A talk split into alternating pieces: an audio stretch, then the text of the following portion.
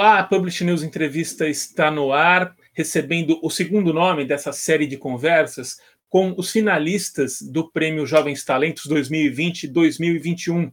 Ele é Kim Dória, que cuida da comunicação da editora Boitempo. Kim, obrigado por ter aberto seu tempo pandêmico para a nossa gravação, seu tempo que também é cheio de outras gravações, né? Você também tem seus programas na, na internet e tudo mais. Obrigado por participar. Valeu, André. Obrigado, uma honra estar aqui. Bom dia, boa tarde, boa noite. Olá, camaradas que estão nos assistindo e ouvindo. Você está onde? Eu estou falando de São Paulo. Eu estou aqui perto da Avenida Paulista. É inacreditável a instabilidade da internet perto da Avenida Paulista, o que só não me faz pensar uh, na questão do acesso à internet e de se está difícil para quem está se conectando de perto da Avenida da Paulista, imagina para quem está na periferia de todo o Brasil, tendo que assistir aula, tendo que se trabalhar remoto de qualquer forma. Então é só o que eu consigo pensar toda vez que é, um, que é uma dificuldade enorme de conectar nas lives que a gente faz na TV Boitempo toda quarta-feira à noite. Bom que você já deu o horário que é para a gente acompanhar. O que, que você fez hoje de manhã, hein? Ah, bom, hoje de manhã, na verdade, enfim, a gente teve, tá tendo reuniões que, uh, bastante regulares e intensas nessa semana, porque estamos preparando o lançamento do Armas da Crítica, que é o clube do livro da Boitempo, que deve uh, ser inaugurado muito em breve. Então, como é muito em breve, a gente tem tido muitas reuniões e encaminhando várias coisas ao mesmo tempo, mobilizando a equipe toda da editora. Então, tive bastante reunião hoje. Estou aqui em casa com com a companheira Thaís, com meu filho Joaquim, com o Nico e a Tuca, cachorros, com a Ratinha Louca, enfim. Então a gente trabalhou, reuniões e, enfim, tivemos os momentos aqui da casa, as tarefas da casa, a convivência e tudo mais. Te pergunto isso porque nisso já vem um pouco de, desse, hum. desse estilo de trabalho, de como você atua na editora. É, até pouco tempo atrás, e ainda existe assim, né? É, o assessor de comunicação tinha um trabalho mais definido. Nem parecia tão definido na época, né? Mas tinha. E agora é, é diferente. Nas editoras, quem cuida da comunicação está mais entranhado no editorial, uhum. no marketing, nas vendas, está tá todo mundo junto. É assim mesmo? Sim, é, pelo menos é assim que eu acredito que deveria ser. Não, não posso responder pela totalidade da, da realidade das editoras no Brasil, mas eu percebo que existe essa tendência, que eu acho muito saudável, que é de uma comunicação muito uh, intensa entre os departamentos, né? Uh, eu lembro de um texto publicado pelo Daniel Lameira um tempo atrás no, no, no, no próprio Publish News que falava bastante disso, da importância das editoras uh, reconhecerem a necessidade essencial de, de interligamento entre os departamentos, uh, de, que, de que não funciona uh, para a nossa realidade uma, uma, uma separação muito drástica entre os departamentos em editoras. Eu tenho a sorte de estar trabalhando há quase 10 anos na Boitempo, que é uma editora que quando eu entrei estava em pequeno porte, hoje já é uma editora de médio porte, mas que sempre teve na essência do seu trabalho uma conexão muito forte entre os departamentos. Então, uh, diversos processos editoriais, uh, de comunicação e comerciais são discutidos entre os funcionários e funcionárias de todos os departamentos, o que eu acho muito saudável, esse, essa troca, é, esse, essa, esse conhecimento sobre o trabalho dos outros departamentos, entender como é que funciona a vida do livro, o processo do livro de chegada até o lançamento final. É muito saudável, ao meu ver, a forma como a Boitempo tem trabalhado isso.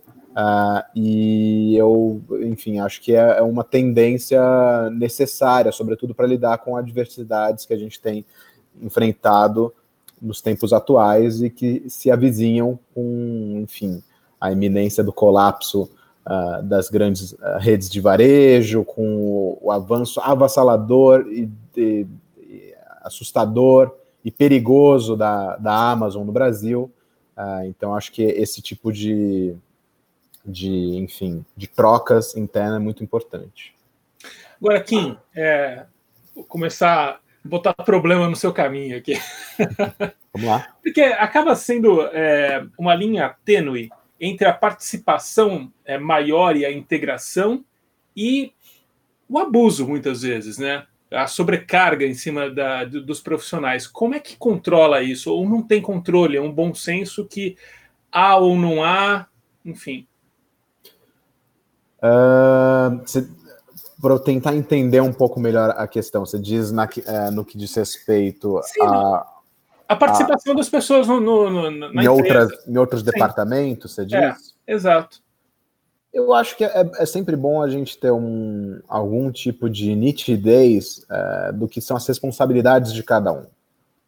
Se a gente tem bem delineado as tarefas que são responsabilidade de cada, de cada departamento, de cada funcionário, fica mais fácil da gente é, se organizar para poder ter trocas, né? Quem é responsável por cada etapa e sendo responsável por cada etapa, de que maneira a gente pode envolver é, os outros funcionários, os, os outros departamentos no, nas tarefas de cada um, né? Então eu acredito muito em um, um trabalho que seja é, horizontal no sentido de que cada um possa se desenvolver é, da melhor maneira possível, trazer aquilo que, que mais tem a contribuir e ter uma troca, né, com humildade com os outros funcionários, né.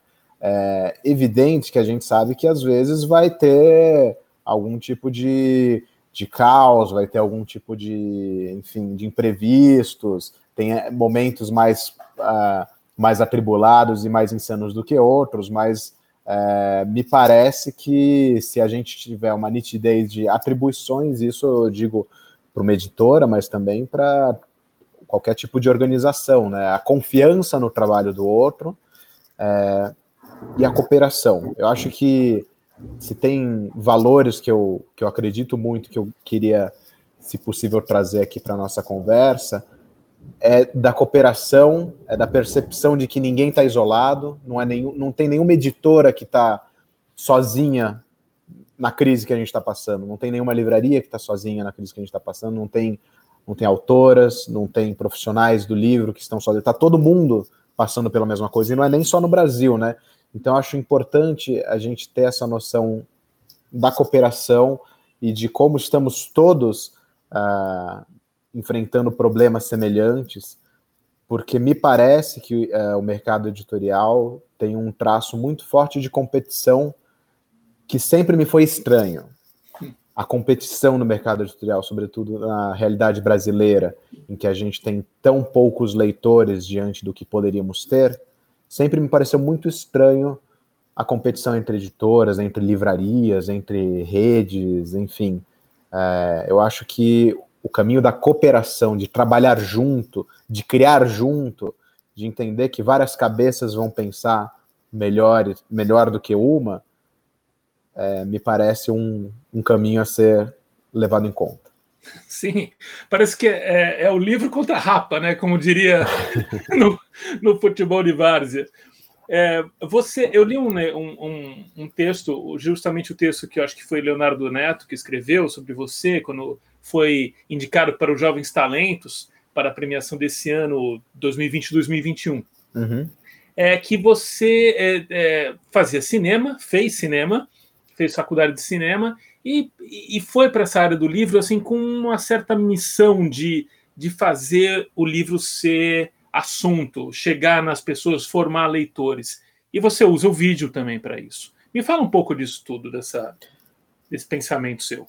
Bom, é, eu tenho formação em comunicação social com habilitação em cinema. Para quem não conhece, para quem nunca ouviu falar é, em curso de comunicação social, o, nome da minha profissão, de acordo ali com, com o diploma e tal, quando você vai preencher profissão, é comunicólogo. Eu nunca tinha ouvido falar nessa palavra até me formar. Mas isso tudo para dizer que o que eu faço na Boitempo tem tudo a ver com, que, com aquilo que eu me formei é, no sentido de que a, eu, tra eu, trago comigo toda, toda uma trajetória de reflexões sobre comunicação, sobre comunicação social, e também, especificamente na, na editora, eu entrei como, como assistente de, de, comunicação e a gente foi desenvolvendo muitas coisas desde então. É, mas um, um, um, traço aqui, eu, eu me formei em cinema, como produtor, né? O, o, trabalho de conclusão de curso foi um curta-metragem e eu me formei como produtor, que é uma coisa que me deu sempre muito tesão, um trabalho que, que muitas vezes as pessoas não gostam, quando vão para uma área assim de cinema ou de expressão artística, muitas vezes o pessoal tem a, a vocação da, de se expressar, a vocação de, de criação, é, que é algo que eu tenho, é algo que eu, que, eu, que, eu, que eu sinto que eu tenho mas eu sempre gostei muito da, de fazer acontecer, de juntar um monte de pessoas e fazer uma coisa incrível, enorme, gigantesca acontecer, conectar pessoas. É, e eu acredito é, que aquilo que eu vim a desenvolver bastante na, na editora, que são os eventos, tem uma semelhança muito grande com a produção de cinema, e, porque a produção de cinema você resolve uma você resolve uma, uma, você resolve problemas todo dia, assim. Eu sempre lembro na, na, no meu trabalho de conclusão de curso que a gente ia fazer uma filmagem numa igreja e a locação da igreja, que era uma igreja de verdade, caiu assim. A gente, resol... a gente recebeu uma notícia de que não ia poder fazer lá, tipo, na véspera da filmagem. A gente estava falando de uma equipe de meu, 20 pessoas, atores, atrizes tudo mais. E a gente tendo que, fa...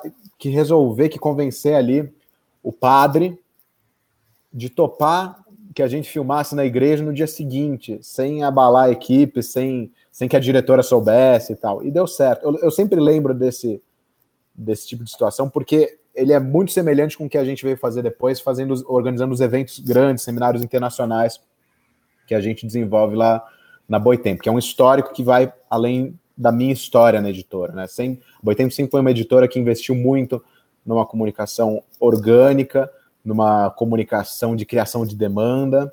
É, e eu tenho uma crença muito forte. Eu vejo o trabalho do comunicador numa editora como o trabalho de alguém que promove encontros entre livros e pessoas. É nisso que eu acredito. É, é dessa forma que eu vejo a nossa tarefa da comunicação social no mercado editorial. Aí tem uma, uma questão, eu já conversei sobre isso, porque é, a minha crença também. Trabalhei nisso há algum tempo é, e, e, me dediquei, assim, até e, e, como um, é quase uma ideologia, né? Assim, apesar de ser um campo de trabalho também, o que essa mistura nem sempre faz bem. Mas aí conversando com alguém, com pessoas de marketing, de, de com pessoal que faz, bota a conta no papel também, tem um gargalo nesse, nesse investimento para comunicação, para produção de vídeos e tal, que é, é, quando divide lá o livro, bota no Excel, sobra muito pouco dinheiro para esse, esse investimento. Como é que você trabalha com isso? Como é que você arruma soluções? Porque tem soluções, né? Hoje Sim. em dia me parece que nunca foi tão fácil poder uhum. produzir um bom material com material com, com, com equipamento mais barato e tal. Sim. Então vamos lá, eu vou contar um pouco de como a, a Boitempo se organiza em relação à comunicação. E daí tem um ponto que eu queria deixar colocado desde o princípio. É, a minha inscrição no, no prêmio Jovens Talentos da Indústria do Livro, ela não tinha uma, um objetivo de, de alguma forma, dar uma visibilidade é, a minha trajetória individualmente, como se isso existisse. Isso não existe. O, o eu estou aqui como fruto de um trabalho conjunto com muitas pessoas. Então é importante dizer que tudo que eu for falar aqui não, não é o Kim que fez, não é o Kim que pensou isso, que fez aquilo, que realizou, que faz. Não, é uma equipe.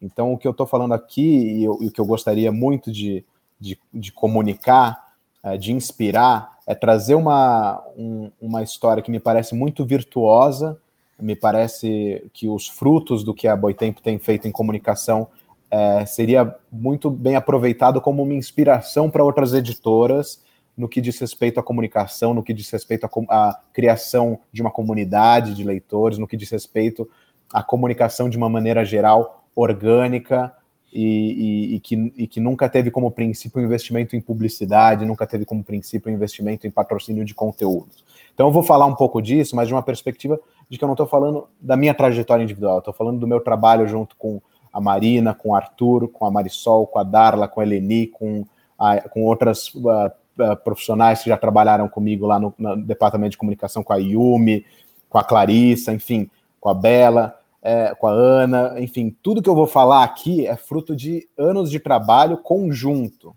tá? Então era só para. Acho importante colocar isso. Mas vamos lá, a Boitempo é uma editora que sempre acreditou muito nessa criação de demanda. Criação de demanda e criação de novos, uh, de novos leitores, leitoras. Então, a forma como a editora fez isso nos livros e, e, segue fazendo belamente, é sempre se preocupando de ter bastante material complementar à leitura de um livro. Então, se é um, um livro clássico, tem uma cronologia, tem uma bibliografia comentada, tem uma apresentação prefácio e pós-fácio de autores contextualizando a obra historicamente, contextualizando a obra no Brasil de hoje. Isso é uma, uma das maneiras como a gente tem isso na Boitempo, uh, no formato dos livros. No que diz respeito à comunicação, às redes sociais, a gente uh, tem desenvolvido desde, desde 2011, 2012, um trabalho muito bacana com o blog da Boitempo, que em pouco tempo se tornou uma referência internacional de reflexão sobre o presente, uh, apresentando textos inéditos de autoras e autores do mundo inteiro uh, e trazendo uma formação, portanto, uma porta de entrada uh, para drogas mais pesadas, né, uma porta de entrada para o nosso catálogo.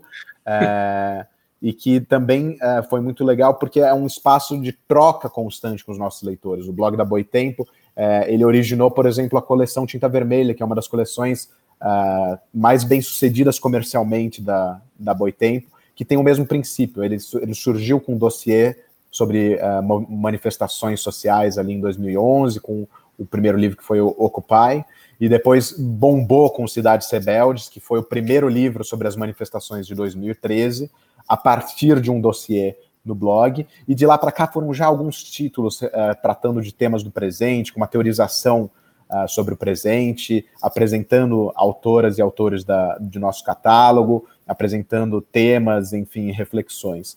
Isso tem o um blog. Nas nossas redes sociais, a gente também sempre investiu muito na criação de conteúdo. Então, é, tem uma colega de, de mercado, a, a Luciana Fraqueta, que está na, na Aleph na Antofágica, que ela, ela tem um curso e ela fala muito sobre isso, eu acho muito interessante, que ela traz essa referência de que não havendo muita verba para investir em redes sociais, que é grosso modo a realidade da maior, da maior parte das editoras, da maior parte das editoras de pequeno e médio porte, da maior parte das editoras independentes no Brasil, é, um caminho é você investir na produção de conteúdo constante. Então, você não vai ficar patrocinando conteúdo, se você não quer ficar patrocinando conteúdo, porque você pode discordar dessa lógica, e é completamente razoável discordar dessa lógica, o que você pode fazer é ter uma comunicação de fato, é você escolher as redes sociais que você consegue trabalhar bem e investir nelas. E o que a gente tem feito na Boitempo já há muitos anos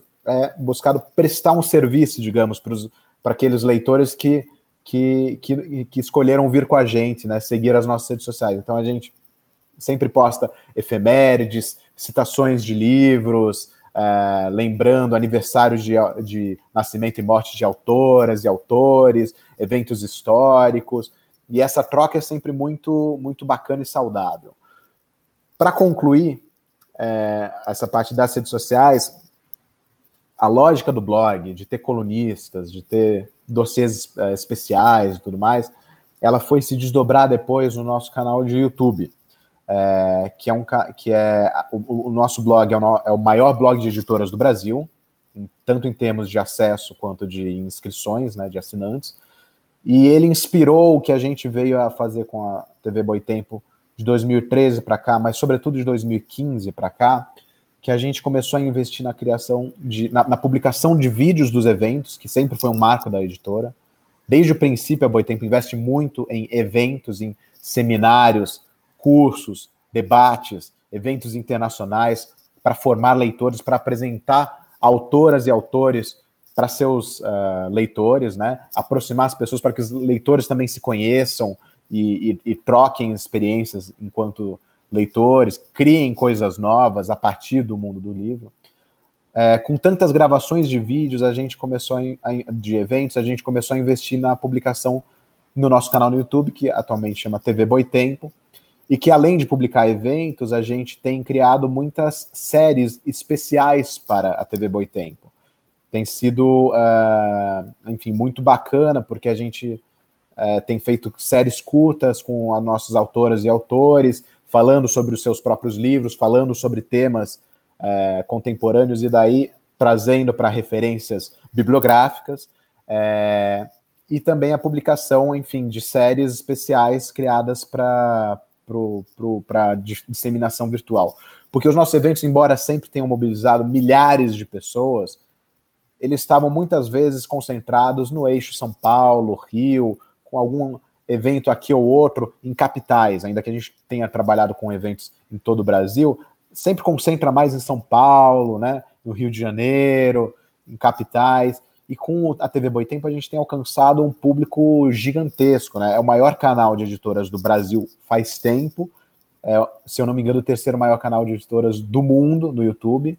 A gente já passou de 240 mil uh, assinantes, mais de 10 milhões de visualizações. É muito gratificante receber notícias de que tem professoras e professores de todo o Brasil que utilizam em sala de aula aquele conteúdo que a gente produz e disponibiliza gratuitamente na TV Boitempo.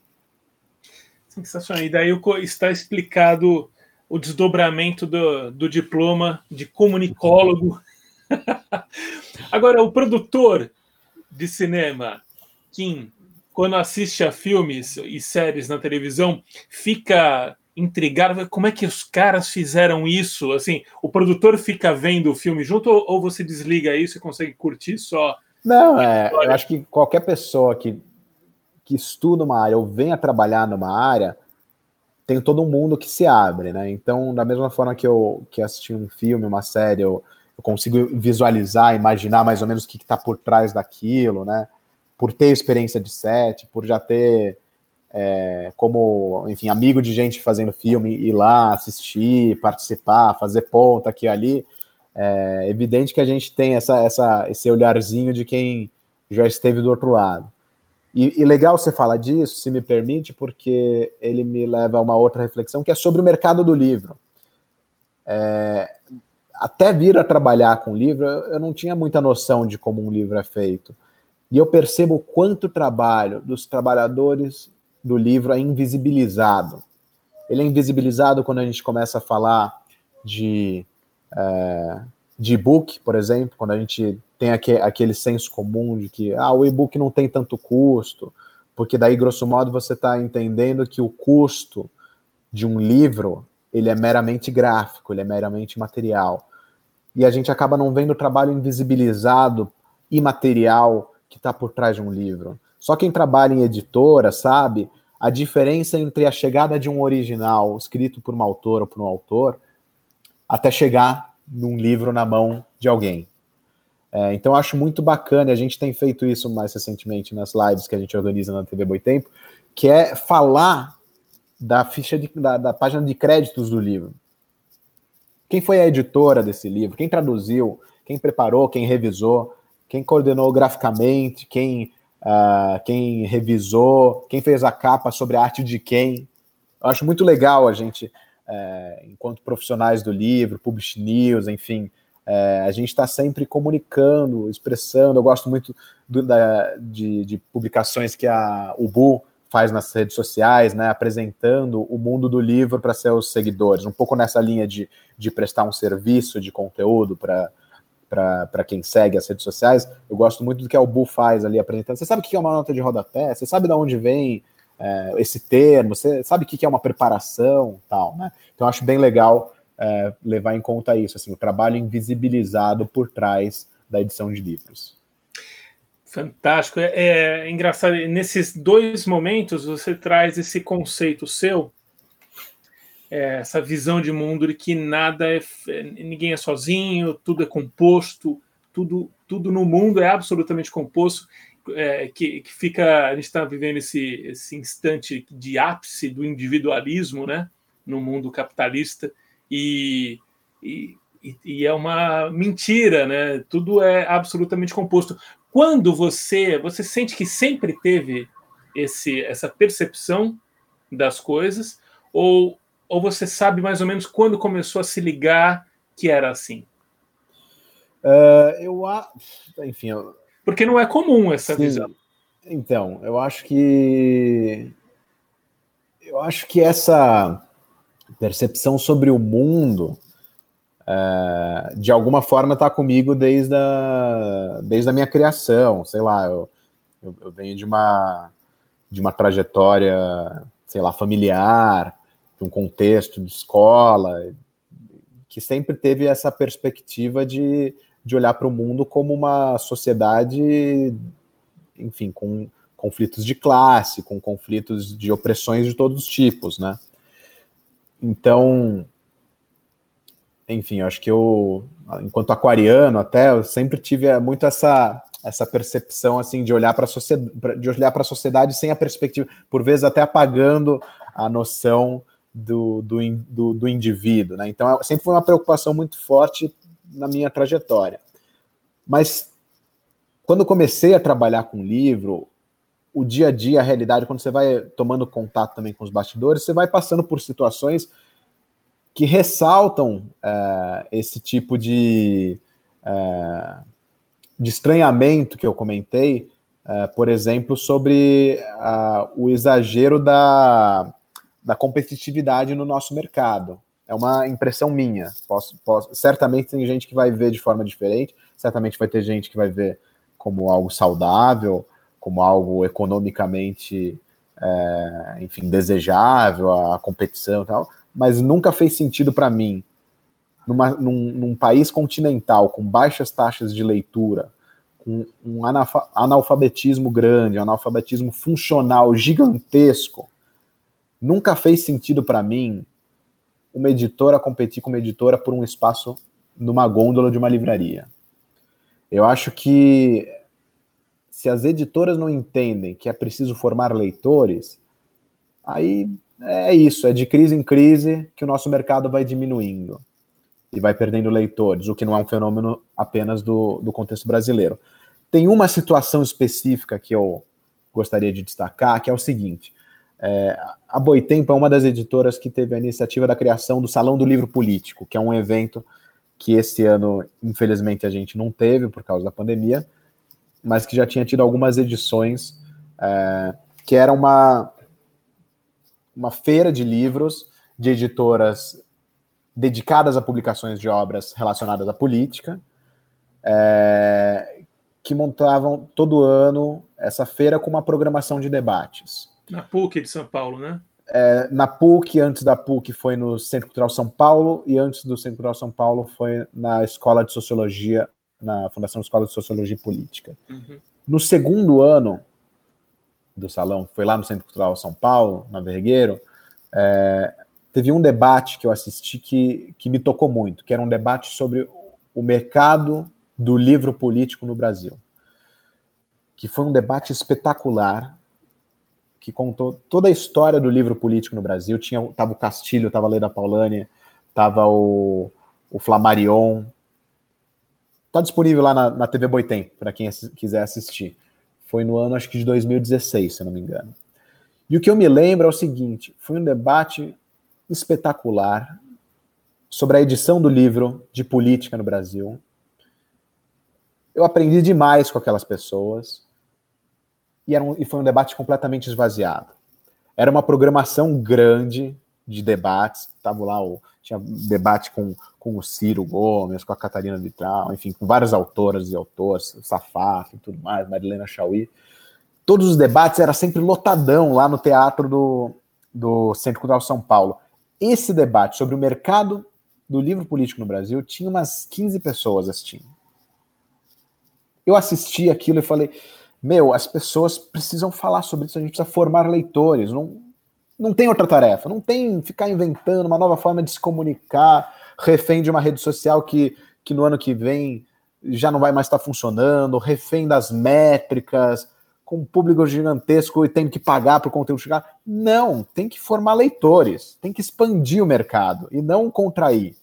Aquele debate me inspirou para caramba e eu escrevi um texto na época para o Publish News com essa reflexão eu, eu tô, só tô contando essa história porque de lá para cá eu tive um, digamos, um clique, e é só nisso que eu é, é só nisso que eu penso em termos de missão de todo e qualquer uh, trabalhador e trabalhador do mundo do livro no Brasil, enfim, no mundo, mas no, especialmente na realidade brasileira. E eu digo isso, se me permite, é, porque a história do livro, de maneira geral, ela está muito atrelada a uma questão de poder. Você capturar a linguagem, as ideias e colocar num, num objeto que é acessível apenas a alguns. Alguns que sabem ler e alguns que sabem ler e interpretar. Então, o acesso à literatura, o direito à literatura, é um direito democrático. Eu acredito muito nisso.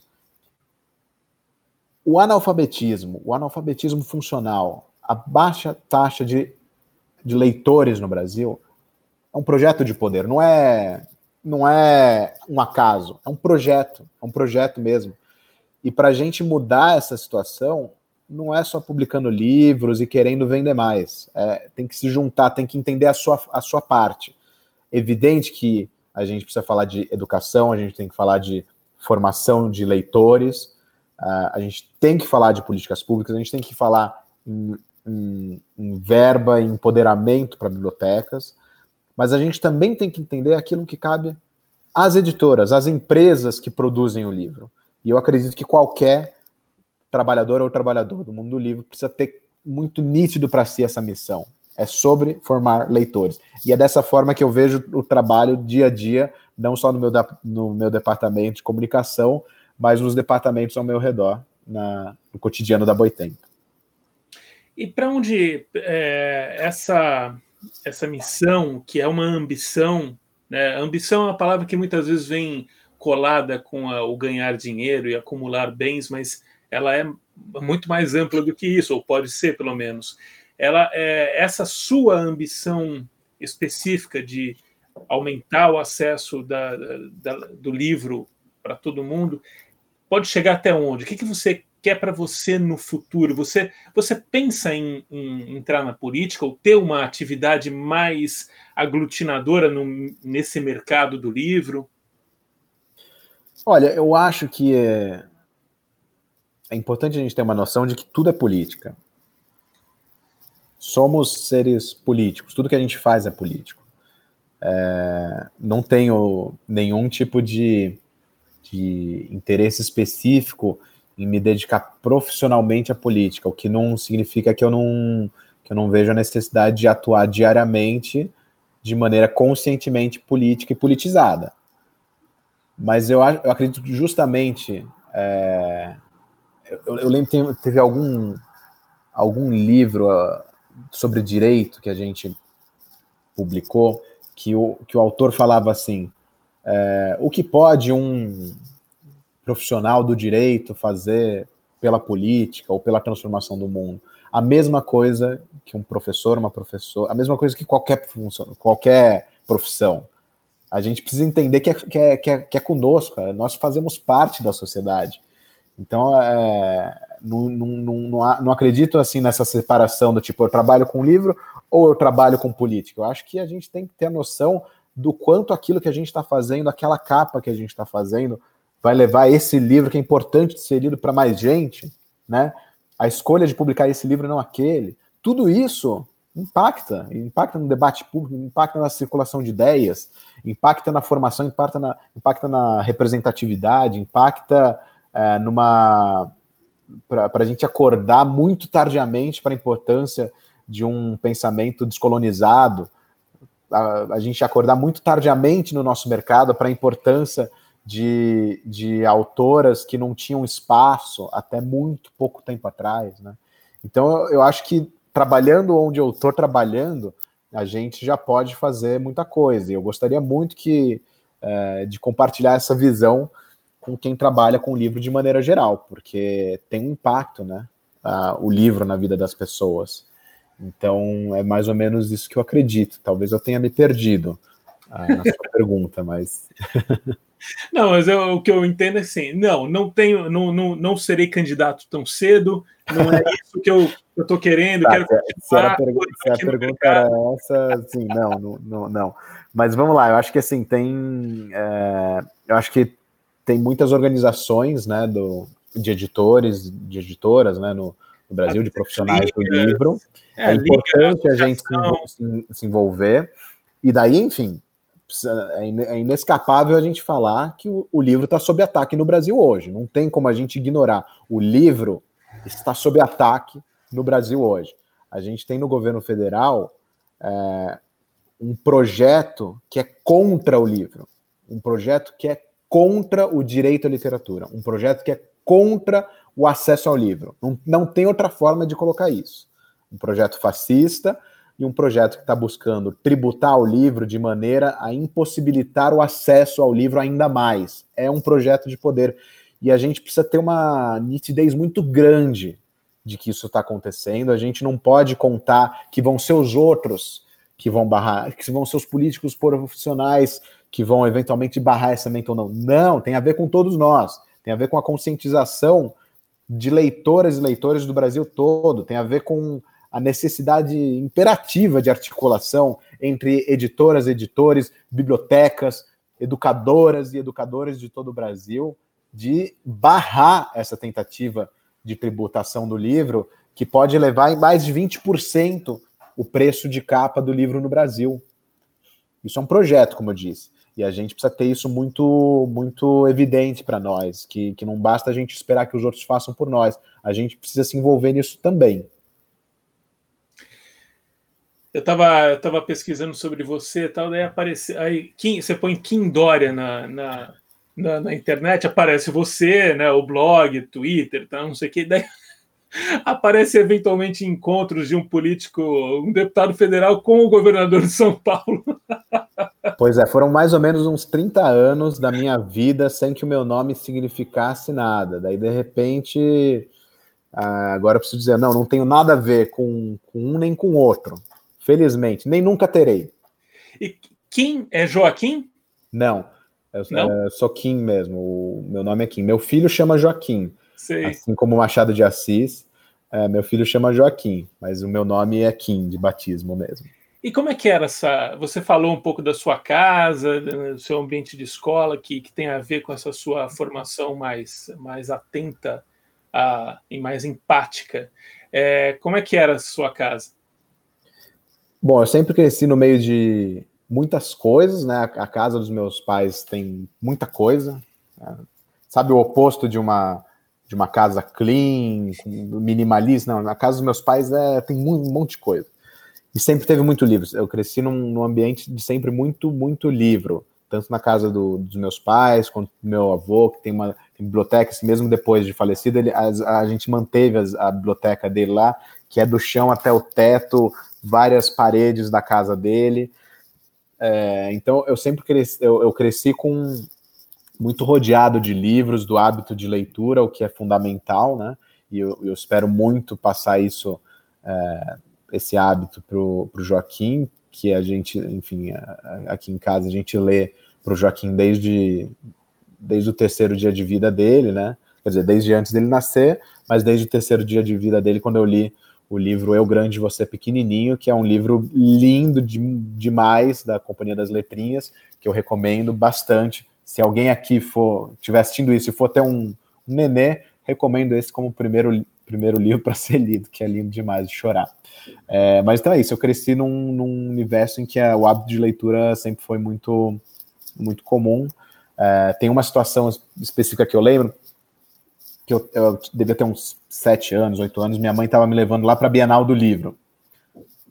Não lembro onde era, mas era longe. A gente pegou um trânsito do caramba, a gente passou tipo duas horas no carro até desistirmos de ir e voltar para casa. E eu lembro daquele dia porque me traumatizou que eu estava no carro e eu não tinha levado nada para ler. E me traumatizou aquela angústia de não só não ter chegado lá, como de não ter nada para ler durante aquilo. Então, desde então, eu sou aquele cara que, que, que vai até vai comprar o pão de queijo na padaria com um livro. eu, sempre, mesmo que eu não vá abrir o livro nem ler, assim, me dá um pavor sair de casa sem um livro. Então, eu, eu sempre tive essa relação, tanto da, do hábito da leitura, quanto de, de ter muito prazer de estar rodeado por livros, mesmo aqueles que a gente, convenhamos, nunca vai ler e tal. É, tenho esse, esse, problema aqui, tenho nos últimos anos enfrentado aí uns, uns desafios meio Marie Kondo de me desapegar e de passar adiante livros para pessoas que vão ler com prazer. a Marie Kondo ela mexe com a cabeça das pessoas, né? Sim, eu nunca li. nunca li. Uh, assisti um episódio lá da série, mas nunca li. Mas, enfim, os esforços que estou fazendo aqui para agradecer os livros pela companhia e passar adiante. você, eh, você falando sobre seu filho me, fez lembrar, eh, no livro Noções de Coisas, o Darcy Ribeiro tem uma hora que fala assim: olha, você está falando para jovens, né, pra, você não tem a respeito nem por mim nem pelos seus pais, porque nós somos responsáveis por esse mundo quebrado que, que você está recebendo. Como é que a gente faz para que nossos filhos não nos, nos, nos coloquem essa culpa? Puxa, nossa, daí você me quebrou, cara. Não sei como responder isso. Eu só que lembro. Mundo, que mundo você quer pro, pro Joaquim? Bom, eu acredito, daí é uma mistura de, de várias respostas. Eu acredito num mundo é, sem opressões, num mundo profundamente democrático, é, inclusivo, num mundo onde as pessoas participem, onde as pessoas entendam que, que a, a sociedade é com todo mundo, é, e que tomem decisões conjuntas para os rumos da sociedade. Eu acredito num mundo, é, enfim, com é, um viés ecossocialista, né, de compreensão é, de que da maneira como a gente tem tratado o planeta e as outras espécies que aqui habitam, não tem a menor possibilidade da gente seguir adiante. É, é preciso uma transformação intensa desde já. É, inclusive, no ano que vem, a Boitempo vai publicar um livro chamado O Ecossocialismo de Karl Marx, de um pesquisador japonês chamado Kohei Saito. Então, fica a dica, queridas e queridos, ano, ano que vem tem esse livro aí. Mas é isso, eu acredito num, num mundo, daí puxando um pouco para a questão do livro, eu acredito num mundo bibliodiverso, é, com ampla inclusão é, na formação de leitores é, e de, de, leitoras, enfim, que, que o acesso à literatura e o direito à literatura seja universalizado e que, portanto, a gente tenha uma sociedade em que o pensamento crítico seja disseminado amplamente. Eu acho que qualquer tipo de sonho de indústria do livro no Brasil passa necessariamente por a gente entender a necessidade da gente ter é, uma sociedade ampla e democraticamente inclusiva no que diz respeito ao pensamento crítico. É, não dá para pensar num mundo do livro que não seja bibliodiverso. Não dá para pensar num mundo do livro que tenha uma editora de esquerda no Brasil. Não estou dizendo que é o que acontece hoje, mas, mas tem que ter muitas. Tem, temos que ser muitas. Não dá para a gente concentrar tudo em uma editora só. Não dá para a gente concentrar tudo que é autor brasileiro, brasileiro numa editora só. Não dá para a gente concentrar tudo que é, é, venda de livros no Brasil numa loja virtual só. A gente precisa é, a gente precisa se esforçar para ir contra essa corrente, porque ela é devastadora. O, o sistema capitalista é devastador. Ele leva todo mundo junto. Ele é o movimento avassalador do Rio, entendeu? Uh, para a gente ter uma sociedade diferente, não basta a gente sonhar com uma sociedade diferente, a gente precisa construí-la diariamente, em cada atitude que a gente tem. Então, não sei se eu respondi, porque eu também não estava preparado para para essa pergunta, né, de que mundo quero deixar para o Joaquim, mas enfim, eu não quero deixar o um mundo para o Joaquim, nem quero que ele deixe o um mundo para outra pessoa, eu quero que todo mundo construa um mundo novo, uh, sem essa responsabilidade também de ver uh, no pai e na mãe a, a, a, tarefa de educar e de deixar um legado para os filhos. Eu acho que a, a própria a formação e criação de novos seres humanos ela precisa ser socializada, né? A gente está aqui, eu estou falando da perspectiva de quem está já vai dar sete, sete meses, né? Em casa, na insanidade que é a gente trabalhar em casa, dois adultos e uma criança e trabalhando é, não está certo essa equação de ficar tudo nas costas de dois adultos. Por mais que seja compartilhado aqui ou ali com a avó, com avô, com tia, tio, com amigo, com outro, a, a, a criação né, de novos seres humanos ela precisa ser sociabilizada, até para que cada indivíduo possa exercer sua individualidade de maneira plena, sem amarras e sem, enfim, uh, sem estar tá inteiramente incumbido dessa responsabilidade que é criar uma nova pessoa. Já que eu tinha, já que eu incomodei o descanso do Darcy Ribeiro, vou evocar mais uma vez, porque ele também trouxe essa noção de é, esse conhecimento que nas, nas, nas comunidades indígenas com quem ele conviveu, é, a criança era a responsabilidade de todo mundo na aldeia e não só do pai e da mãe. Isso é, marcou muito, pelo que eu li, uh, o pensamento educacional do Darcy. E está em nós de alguma forma também. Muito obrigado, Kim. Você, você já sabe o que vai fazer, eh, como é, que, que você vai comprar em Frankfurt? Como é que vai ser? Estou brincando, mas só para terminar com, com, com essa. É, que é sempre um reconhecimento muito legal de estar entre os cinco finalistas dos Jovens Talentos, né? Alguma coisa sobre, sobre o prêmio, por favor. Ah, eu, enfim, eu fiquei muito contente é, com esse reconhecimento dessa trajetória.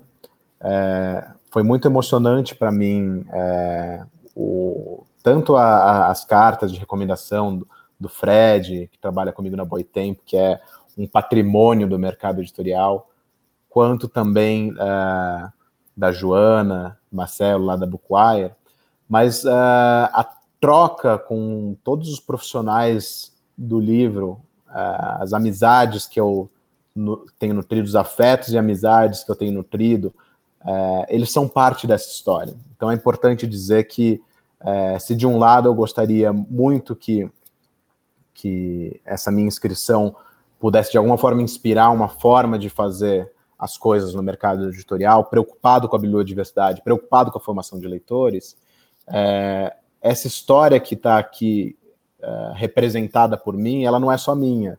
É, ela é, é, fruto de troca de todos esses profissionais que eu, que eu citei, é, do departamento de comunicação. Ela é fruta, ela é fruto de um, de um, de um sonho sonhado pela Ivana Jenkins, que é criadora da Boitempo, há 25 anos, está completando agora 25 é, anos a editora.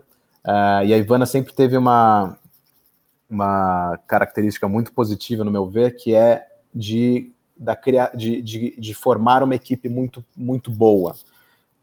É, mais do que sonhar uma editora maravilhosamente comprometida com a emancipação humana, é, os profissionais da Boitempo, com quem eu tenho a sorte de aprender diariamente há quase 10 anos, eles, eu gostaria de, enfim, de, de deixar registrado aqui o quanto eles fazem parte dessa história e, e seguem fazendo, porque eu aprendo com eles diariamente.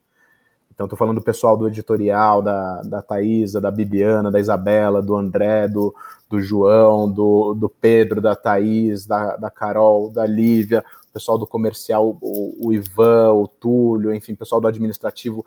Toda essa história é construída juntos. É, assim como com outros profissionais do livro, tem a Luciana, da, da Aleph Dentofágica, alguém com quem eu troquei muito também, como também com comunicadores, né? É, é, é importante lembrar isso também, o trabalho dos comunicadores independentes, é, que também é, o que a gente tem feito na Boitempo tem tido muita troca com comunicadores independentes que produzem conteúdo é, sozinhos, sozinhas, com, contando apenas com o apoio de uns poucos uh, seguidores, enfim, uh, quer dizer, sem ninguém pagando o salário deles, mas eles produzindo com muita, com muita coragem e autonomia seu conteúdo. O, o, trabalho que a gente tem desenvolvido na Boitempo também é fruto disso, né? Da interlocução com, com Sabrina, com, com Jones, com Isadora, com a Tami, com João Carvalho, com Ivan, enfim, todos esses comunicadores, Danilo, Guilherme, enfim, todas as pessoas com quem a gente tem trocado muito nos últimos anos fazem parte dessa história. Então, é, não estou pensando tanto em Frankfurt, estou pensando mais no, no que é, eu gostaria que essa, que essa indicação representasse. Esse trabalho que é conjunto, porque ninguém é uma ilha, é, ninguém chega onde chegou sem é, muita gente junto, sonhando junto. Kim, obrigado, muito obrigado e boa sorte. muito obrigado, um abração.